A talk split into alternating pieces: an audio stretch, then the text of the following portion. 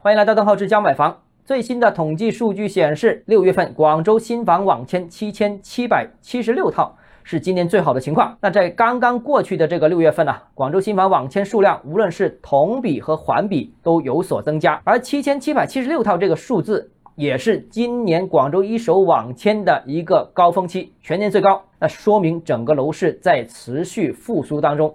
我们看到。六月份的数字比五月份的数字好，五月份的数字又略比四月份的数字好，总体上是小幅漫步的向上走的。那当然了，复苏的速度还是很缓慢，力度也达不到相关部门的预期，也达不到管理层的期望。那所以啊，预计啊七八月份将是一个很重要的观察期。如果七八月份楼市的复苏能够持续，甚至在此之上加速的话，那未来我相信政策可能是以稳为主，但如果接下来这个七八月份楼市仍然磨磨唧唧，那我相信管理层可能就坐不住了。未来啊，这个政策可能会有一定的调整，不排除在今年金九银十期间，各地再来一波楼市的刺激政策，而且是强刺激。那广州呢，今年上半年楼市政策仍然十分谨慎，但是如果市场仍然现在一样不温不火啊，如果成交量仍然维持在六千套上下的话，那不排除。